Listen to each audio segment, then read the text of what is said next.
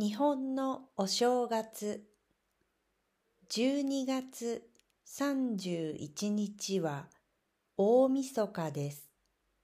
私は蕎麦を食べました。夜、家族と一緒にテレビを見ました。11時半に神社に行きました。12時にカウントダウンをしました。それから神社で初詣をしました。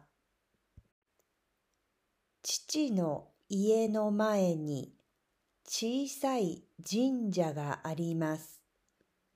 いつもは静かですが、お正月はにぎやかです。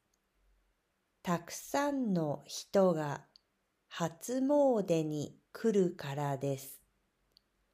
私たちは20分ぐらい並びました。家族の健康を祈りました。おみくじを引きました。大吉でした。いいことがあるそうです。